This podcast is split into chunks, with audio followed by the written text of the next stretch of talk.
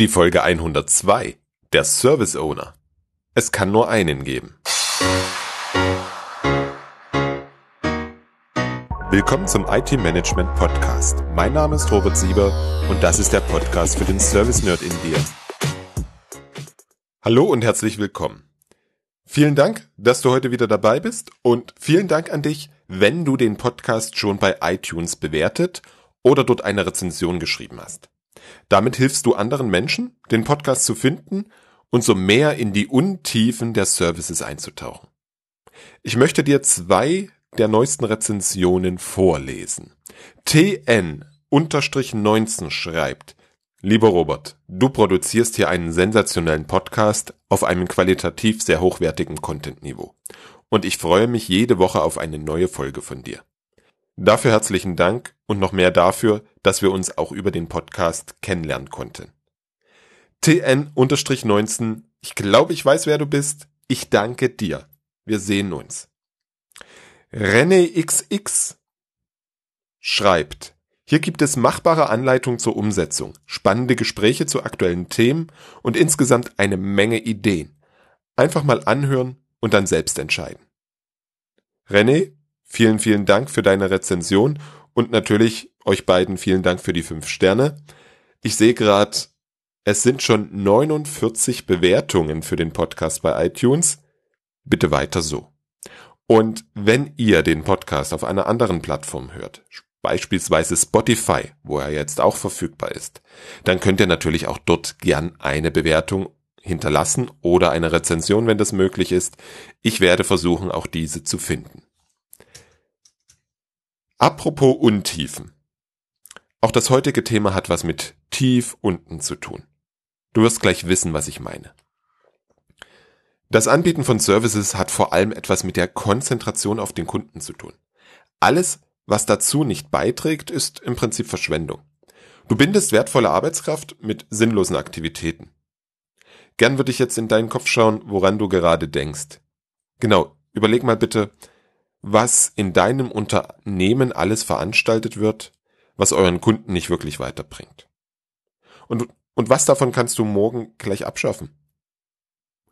Eine Stelle, an der viel unnütze Reibung entsteht, ist die Schnittstelle zwischen den einzelnen Silos in der IT. Lass mich das für dich ein wenig in Worten visualisieren. Stell dir vor, wir haben einen Dienst Lohnabrechnung. Dieser Dienst stellt dem Kunden alles zur Verfügung, dass er Stunden und Fehlzeiten erfassen, den Lohn abrechnen, alle Sozialmeldungen durchführen kann und der Nutzer kann sich an dem Self-Service-Portal seine Lohnbescheinigung selbst runterladen. Für die einzelnen Funktionen braucht es einzelne Komponenten. Klassisch gibt es da das ERP-Programm mit seinem Lohnmodul oder ein eigenes Lohnprogramm. Dieses wird inklusive der Schnittstellen zur FIBU, Elster und DÜV vom Team A betreut. Die Zeiterfassung, Erfassung von Fehlzeiten und die Bereitstellung der Lohnbescheinigung ist eine Web-Applikation. Also wird das alles vom Webteam, dem Team B, betrieben. Das Portal versendet natürlich auch E-Mails an die Nutzer. Die Mail-Server administriert Team C und alle drei Teams setzen auf den virtuellen Maschinen von Team D auf. Das braucht natürlich Storage und Netzwerk. Du siehst, wenn man von oben nach unten durchgeht, findet man heute über die Servicearchitektur eine ganz, ganze Verteilung der Verantwortlichkeiten in den einzelnen technischen Teams. In der klassischen Organisation achtet jetzt jeder darauf, dass sein Spielfeld sauber ist. Ich habe es sowohl als Administrator am Anfang meines beruflichen Weges als auch letztens als CIO erlebt, dass beispielsweise die Kollegen von den Mail-Servern darauf bestanden, dass ihr Exchange läuft. Aber dass die Applikation oder das Portal keine E-Mail versenden konnten, war ihnen fürchterlich egal. Denn ihr Exchange lief ja. Und du kennst es wahrscheinlich auch, wenn alles nicht hilft, dann ist in der Regel das Netzwerk schuld, wenn es nicht funktioniert. Für alle, die so drauf sind, habe ich eine echt schlechte Nachricht. Dem Kunden ist es fürchterlich egal, was genau nicht funktioniert. Wenn die Mitarbeiter keine Benachrichtigung über den neuen Lohnzettel bekommen, dann ist das für den Kunden einfach nur Mist. Diese beschriebene Reibung zwischen Team A und B auf der einen und Team C auf der anderen Seite gibt es nicht nur im Fehlerfall. Nein, die gibt's schon viel früher beim Design des Service. Da braucht die Applikation vielleicht ein POP3-Konto. Und das gibt es nicht, weil der Mail-Admin nur E-Mail-Map macht. Er hat sicher gute Gründe dafür. Allerdings bringt es den Service Lohnabrechnung kein Stück weiter. Da kann man auch wunderbar viele Stunden in kostbarer Lebenszeit versenken, um zu einer Lösung zu kommen. Ich fange jetzt gar nicht an, darüber zu sprechen, wie die Vereinbarung und Auswertung von LSLAs in diesem Umfeld läuft. Das Ganze ist eigentlich nur zu toppen, wenn einzelne Teams noch zu unterschiedlichen Abteilungen gehören. Das gestaltet die Kommunikation meist noch viel, viel schwieriger. Warum ist das so? Hast du dir schon mal die Frage gestellt, warum es zu diesen ganzen Reibungspunkten zwischen den einzelnen Teams kommt? Ich glaube, es gibt einen wesentlichen Grund. Die fehlende Verantwortung für das Ergebnis. Ich wiederhole es nochmal die fehlende Verantwortung für das Ergebnis. Zwei böse Worte in einem Satz. Verantwortung und Ergebnis. Was meine ich damit? Was ist denn das Ergebnis? Hm, das ist eigentlich leicht beantwortet, wenn wir es vom Kunden aus sehen. Das Ergebnis des Service Lohnabrechnung ist aus Kundensicht erstens, Mitarbeiter des Unternehmens bekommen zuverlässig ihr Lohn und Gehalt. Zweitens, alle notwendigen Meldungen an Finanzamt und Sozialträger werden fristgerecht ausgeführt und so Strafen vermieden. Drittens. Die Abrechnung ist korrekt. Das heißt, Mitarbeiter können ihre Arbeits- und Fehlzeiten erfassen. Viertens. Aufwand und Kosten sind gering. Das heißt, Mitarbeiter können ihre Lohnbescheinigung selbst runterladen. Das sind die vier wesentlichen Ergebnisse, die der Kunde von einem Service-Lohnabrechnung erwartet. Sprechen wir von einem erwarteten Ergebnis oder Nutzen, dann müssen wir das immer aus Sicht des Kunden sehen. Der zweite Teil ist die Verantwortung. Die Verantwortung, dass das Ergebnis auch entsprechend geliefert wird. Und zwar Ende zu Ende. Was das bedeutet, dazu gleich. Lass uns bitte noch kurz beim Ergebnis bleiben. Das heißt, wir dürfen uns schon am Anfang also im Design des Service damit beschäftigen, was der Nutzen eines Service für den Kunden ist. Um das zu können, müssen wir wissen, wer der Kunde ist, damit wir mit ihm sprechen können. Denn den Nutzen findest du am besten im Gespräch raus. Ich setze dazu die IT Service Canvas ein. Gemeinsam mit dem Kunden stehen wir davor und wir gehen die ersten Felder durch. Dadurch lernt das Team sehr viel über den Kunden.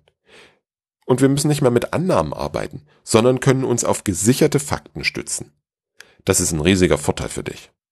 Die IT-Service Canvas hilft dir, dich auf Nutzen und das durch den Kunden erwartete Ergebnis zu fokussieren.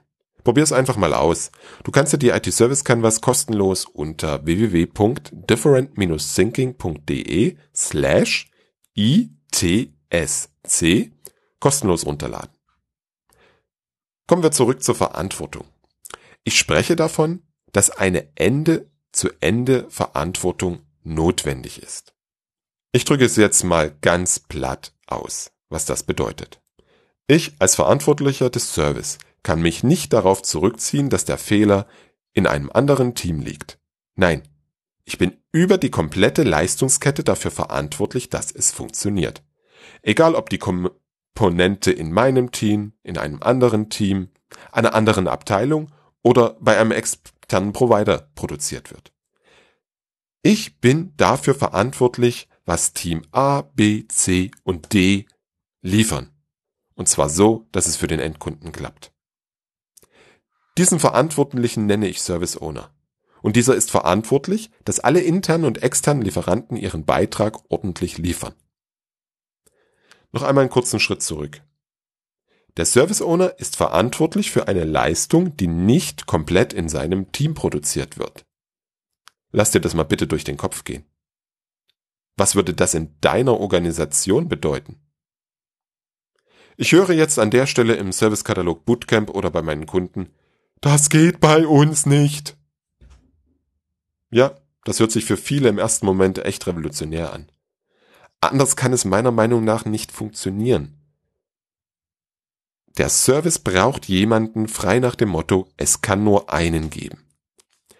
Lass mir dir an einem Beispiel zeigen, was passiert, wenn es diesen Highlander nicht gibt. Stell dir vor, deine IT-Abteilung ist leidlich groß und es gibt ein Team für Softwareverteilung, Telefonie, E-Mail und den Arbeitsplatz. Nun bekommt das Telefonieteam den Auftrag, eine neue Telefonanlage zu verschaffen. Bisher gibt es die klassische Telefonie im Haus und zusätzlich ein Skype für Business.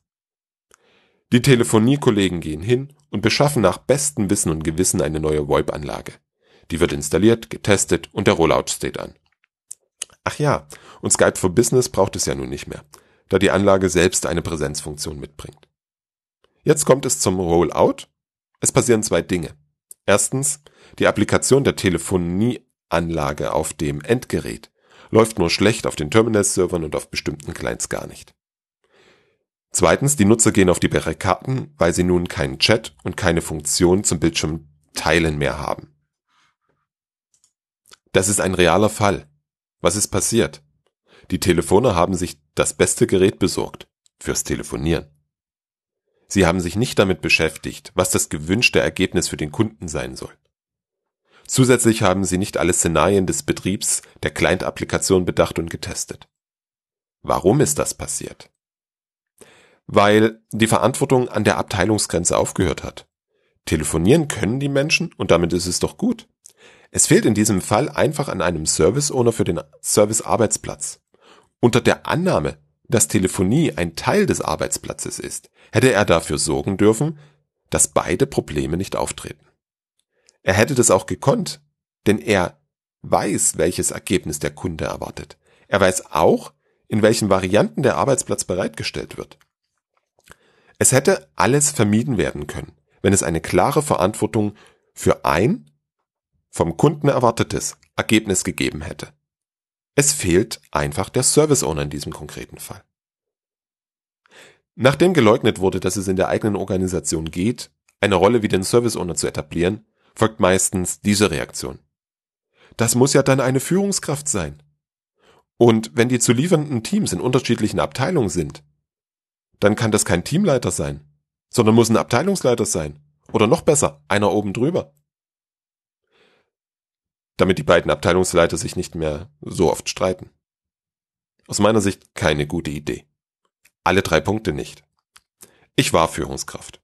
Als gute Führungskraft delegiere ich so viel wie möglich an meine Kollegen. Meine Aufgabe ist es, am Team und am eigenen Geschäftsmodell zu arbeiten. Wenn ich schon die Arbeit delegiere, dann gehört es in meiner Welt unmittelbar dazu, dass ich auch die Verantwortung und die Rechte delegiere. Was hindert mich jetzt daran, diesem Mitarbeiter, dem ich das alles delegiert habe, die Rolle des Service Owners mit allen Rechten und Pflichten offiziell zu geben? Verantwortung darf dort, in Anführungsstrichen, aufgehangen sein, wo sie am besten ausgefüllt werden kann. Und das ist nicht der Teamleiter oder der Abteilungsleiter. Glaub mir bitte. Eine Einschränkung. Bist du aufgrund der Struktur und Größe deiner IT ein sehr operativer Teamleiter, dann kannst du schon den einen oder anderen Service als Service Owner betreuen. Dann bist du operativ tätig, aber bitte nur dann. Ich bin mir bewusst, dass vor allem der Teil mit der Rolle und Verantwortung in vielen Organisationen ein super Sprengstoff ist. Ich bin mir sicher, dass es mit einem Service Owner, der quer zur Aufbauorganisation liegt, wesentlich besser geht. Du wirst über kurz oder sehr kurz nicht daran vorbeikommen, den Kunden in den Mittelpunkt der IT zu stellen. Dazu ist es notwendig, die interne Verschwendung auf ein notwendiges Minimum zu beschränken. Der Service Owner kann dazu einen sehr großen Beitrag leisten. Steht das Ergebnis für den Kunden und nicht die Interessen der einzelnen Abteilungen und Führungskräfte im Mittelpunkt, dann flutscht es besser. Um dir den Einstieg in die Diskussion in deiner Organisation zu erleichtern, habe ich für dich eine Stellenbeschreibung für einen Service Owner vorbereitet. Sieh die bitte als Anregung für eine intensive Beschäftigung damit. Und zwar eine Anregung dafür, was der Service Owner in deiner Organisation für Verantwortung und Aufgaben hat. Darauf kannst du dann aufbauen und daraus ableiten, welche Rechte er benötigt. Du findest den Download am Ende der heutigen Folge unter www.different-thinking.de oder direkt in der Service Nerds Bibliothek. Wenn du noch keinen Account in der Bibliothek hast, dann kannst du dich auf www.different-thinking.de ganz oben gleich einen kostenlosen Ausweis sichern und bekommst dann im richtigen Regal die Stellenbeschreibung. Ich möchte dir zum Abschluss der heutigen Folge noch einige Fragen mitgeben, die dir helfen sollen, das Gehörte auf deine Organisation zu adaptieren. Stell dir vor, du hast vor einem Jahr für jeden Service einen Service Owner etabliert. Was hat sich in der Zusammenarbeit innerhalb deiner Organisation verändert? Woran merkt der Kunde, dass es den Service Owner gibt? Wenn du deinem CIO die Rolle des Service Owners schmackhaft machen möchtest, was sind die Argumente, die dir dabei helfen? Welche Vorwände und Einwände wird dein CIO haben? Gern kannst du mir deine Gedanken in den Kommentaren oder per E-Mail mitteilen. Ich freue mich auf eine Diskussion darüber. Ich danke dir fürs Zuhören und freue mich, wenn du das nächste Mal wieder reinhörst.